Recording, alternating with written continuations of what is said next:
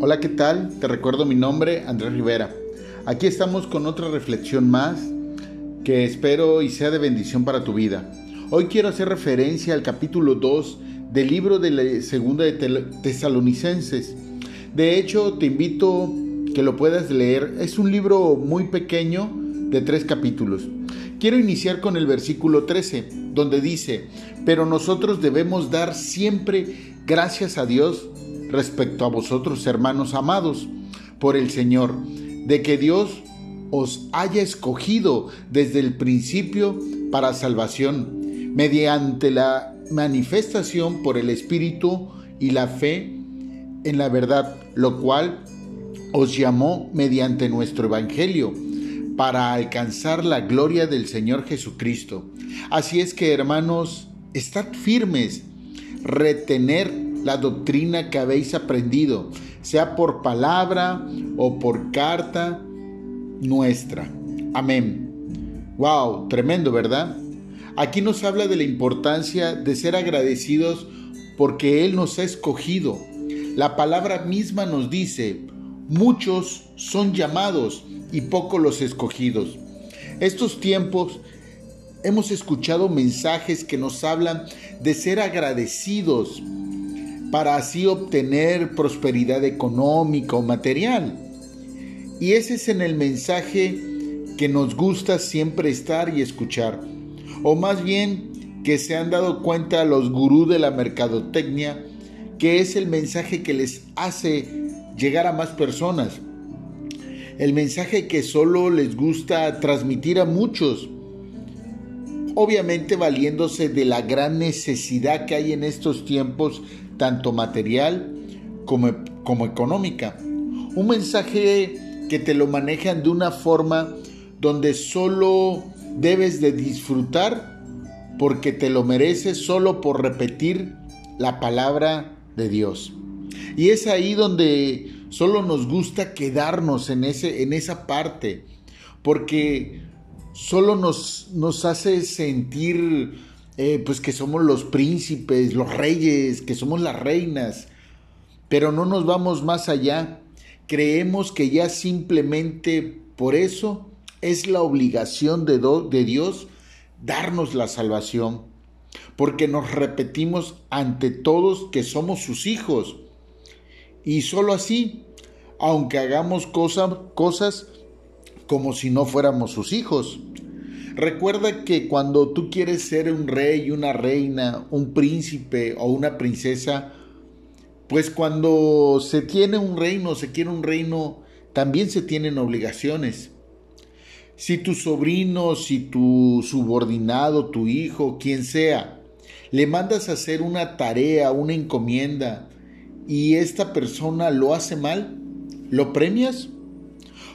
O si se deja influenciar por otras personas después de que tú le has enseñado o le has dado los valores correctos y no quiere hacer caso porque ha escuchado no sé qué y está en su verdad y porque su verdad es más grande que la verdad de Dios, aunque con todo y su verdad sea mucho más pequeño que su dedo meñique, ¿también lo premiarías?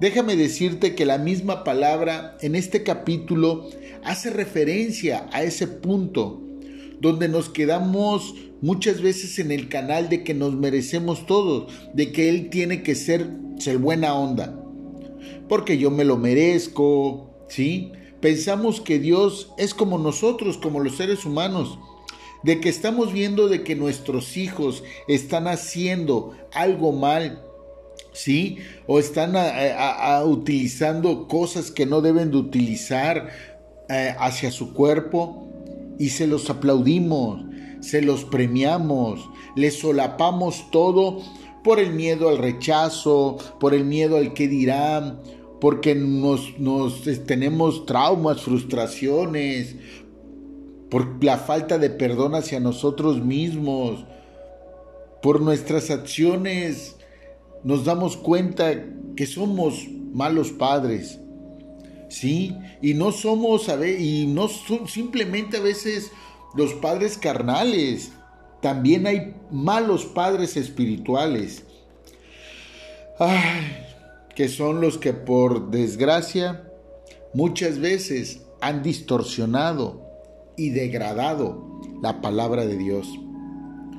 Los valores se han perdido y por desgracia la pérdida de estos han hecho de este mundo algo terrible, totalmente terrible.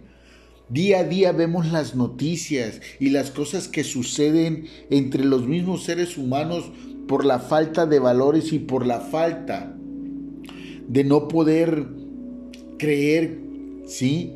Que tenemos también nosotros que estar bajo bajo unas reglas, bajo unas normas que son de valores morales y espirituales, pero a veces no lo sabemos porque no nos enseñan esos valores, nos enseñan los valores del materialismo, de la economía, de la siembra y la cosecha, que es el más hermoso que les encanta a muchas personas. Dice el versículo 2 de ese capítulo, no os dejéis mover fácilmente de vuestro modo de pensar, ni nos acostumbréis ni por espíritu, ni por palabra, ni por carta, como si fuera nuestra, nuestra en el sentido de que el día del Señor está cerca. La verdad, muchos gurús aviondos critican y señalan, se burlan. Siempre, siempre andan diciendo ellos, uy, no, dicen que ya viene, dicen que ya está cerca y no llega. Siempre que ya viene, que ya viene y nada. Pero pues déjame decirte que no es una mentira. Si usan la lógica esos gurú, hoy está más cerca la venida que los que dijeron hace 100 años que venían. Y la verdad es que ya estamos viviendo tiempos de dolores de parto. ¿Y cuándo vienen esos dolores de parto? Cuando ya van a ser el hijo. Por eso te dice, no te dejes mover fácilmente de vuestro modo de pensar. ¿Por qué te has dejado mover? ¿Por qué te has dejado mal influenciar? La palabra es clara y te muestra lo que debe de ser y te dice que esto pasa porque nos acostumbramos nos acostumbramos al diario acontecer, al día a día, pero nos acostumbramos porque no leemos, porque no meditamos, porque no oramos. Andamos como el burro, nada más ahí hacia donde nos van llevando. Y, no y eso sucede en el espíritu. Y a veces sucede en el espíritu porque como lo dice su palabra, así como de boca, por lo que hablas, por lo que estás platicando y escuchas. Y todavía, por desgracia, por ignorancia, pues lo crees, porque como no lees, como no, no profundizas, como no escudriñas, ¿sí? Y a pesar de eso, te pones a refutar muchas veces una verdad con tu ignorancia. Y todavía dices, no, no pasa nada, ¿cómo crees? No es así. Sí, sí es así.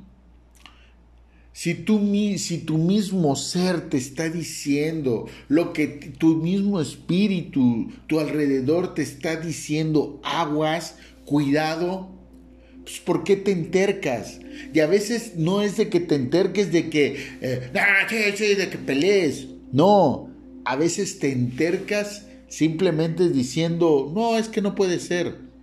La palabra dice en el versículo 3, nadie os engañe en ninguna manera, porque no vendrá sino quien antes venga la apostasía y se manifieste el hombre de pecado, el hijo de perdición, el cual se opone y se levanta contra todo lo que se llama Dios o es objeto de culto, tanto que se sienta en el templo de Dios como Dios haciéndose pasar por Dios.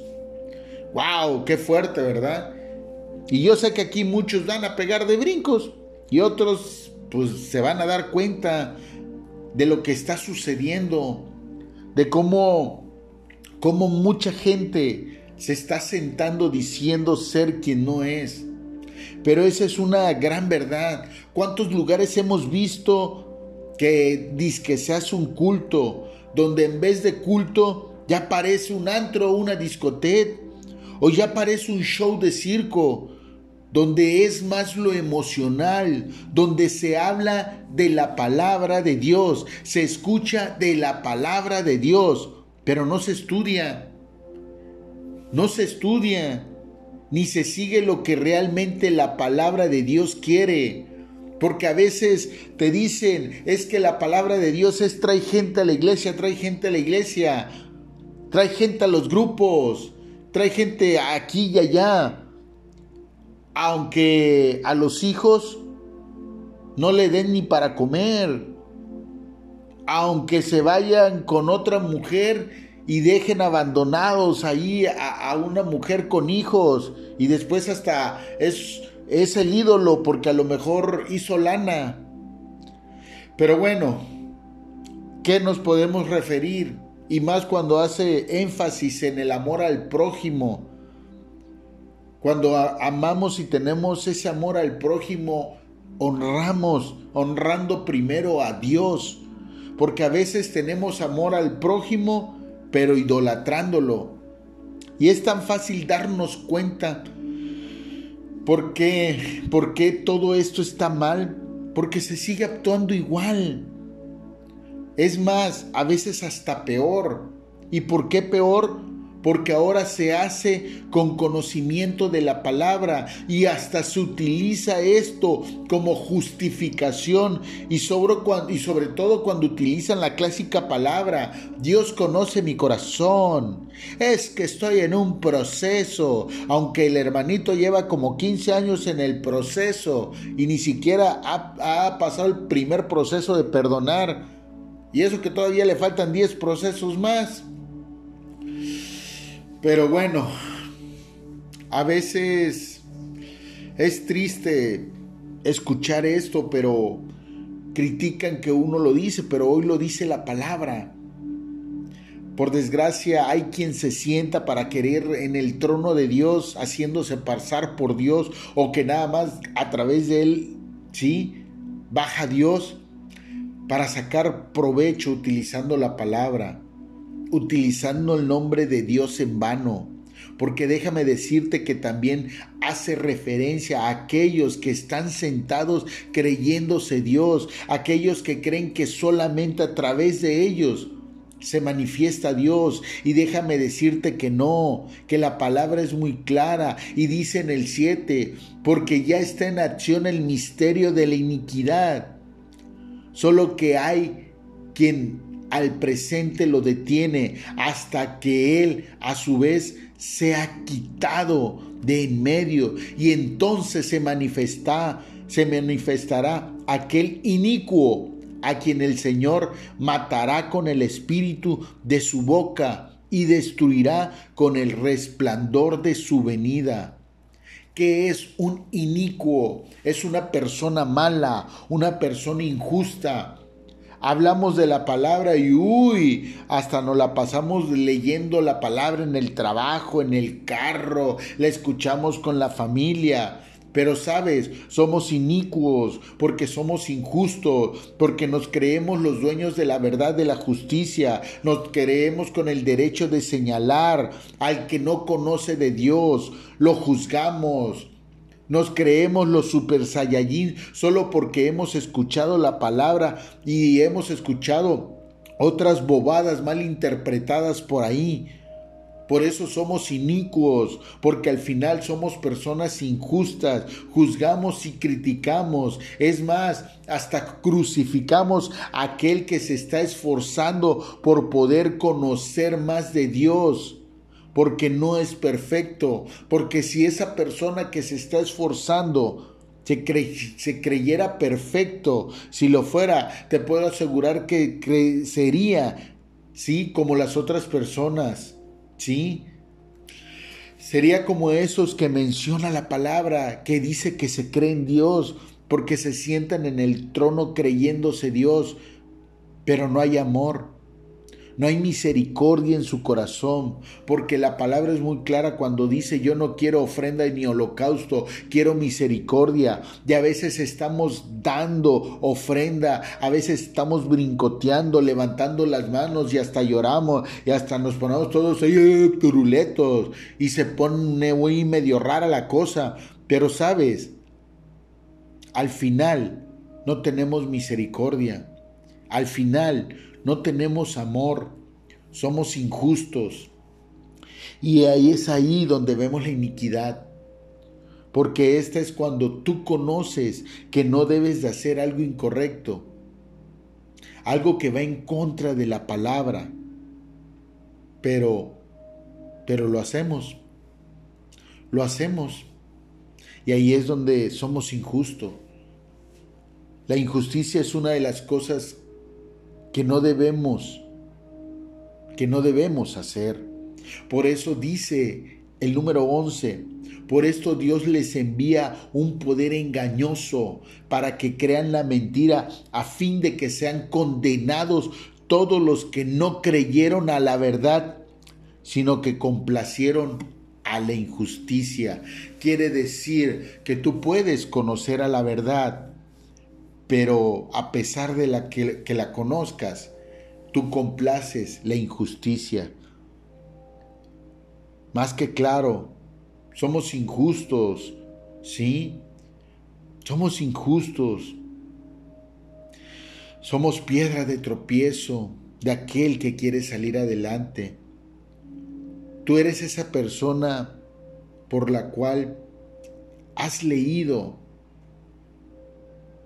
has estado, has estado aquí, has estado allá, pero y hasta te metes en rollos ahí espirituales, pero te sientes con el poder, te sientes con la palabra, sueño de la palabra para juzgar y señalar a aquel que día con día, te repito, se esfuerza para tener una relación con Dios, no tanto para crecer con sus amistades religiosas acá y verse acá medio chido, bien buena onda, o para que lo vean acá, que Él es el todo perdón, o lo vean haciendo obras, ay mira qué buena gente, cómo hace obras.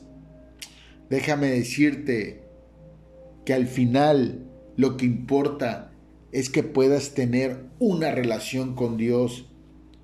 Y tú que te has creído, que conoces, date cuenta que la palabra misma te lo dice, que te manda caminos engañosos. El mismo Dios te pone los caminos engañosos porque sabe que estás en iniquidad por ser injusto. Y si eres injusto con la palabra de Dios, es obvio que vas a ser injusto con el hombre. Si eres injusto con el hombre, pues obviamente tus acciones no van a ser del agrado de Dios. No importa que hables de la palabra, no importa que tengas cinco mil seguidores o que tengas 250 personas que lleguen a tu iglesia, no importa. ¿Sabes por qué? ¿Sabes por qué? Porque todo eso que haces es obra muerta verdaderamente.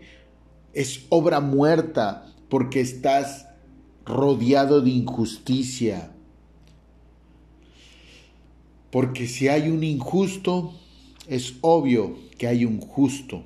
Y el justo, si está con Dios, es el que ve la verdad. Y no se deja engañar como lo dice su palabra claramente en el 3. Nadie os engaña en ninguna manera. Quiere decir que el justo es aquel que no se deja engañar, que logra ver la verdad y se da cuenta y se aleja de aquello que lo pone en peligro. Y esto lo logra a través de la búsqueda de una relación con Dios. Pero el injusto es aquel que sabiendo que en el camino es incorrecto, que sabiendo que hay algo que le está diciendo que no es por ahí, viene y continúa ahí mismo o se regresa al camino de donde venía, culpando a todos los demás por su soberbia y su vanidad. Y déjame decirte que la palabra misma dice que al soberbio de lejos lo ve Dios. Y muchas veces éste se aleja señalando, juzgando a las personas que trataron de ayudarlas, poniendo a esas personas en mal, aunque éstas querían su bien. Por eso la palabra misma dice, porque parece un pueblo, ¿por qué perece un pueblo? Por falta de sabiduría. Te invito a que puedas leer la palabra. Te mereces todo, claro que sí. Mereces ser bendecido, claro que sí. Pero recuerda que también hay que hacer las formas de las hay que hacer las cosas de las formas correctas. Porque si no las haces de las formas correctas, es como si no hicieras nada. Y antes de ser candil de la calle, sé candil de ti mismo, de tu casa. Y verás que las cosas no solamente cambiarán en tu vida, cambiarán alrededor en nuestra sociedad. Te recuerdo mi nombre, Andrés Rivera.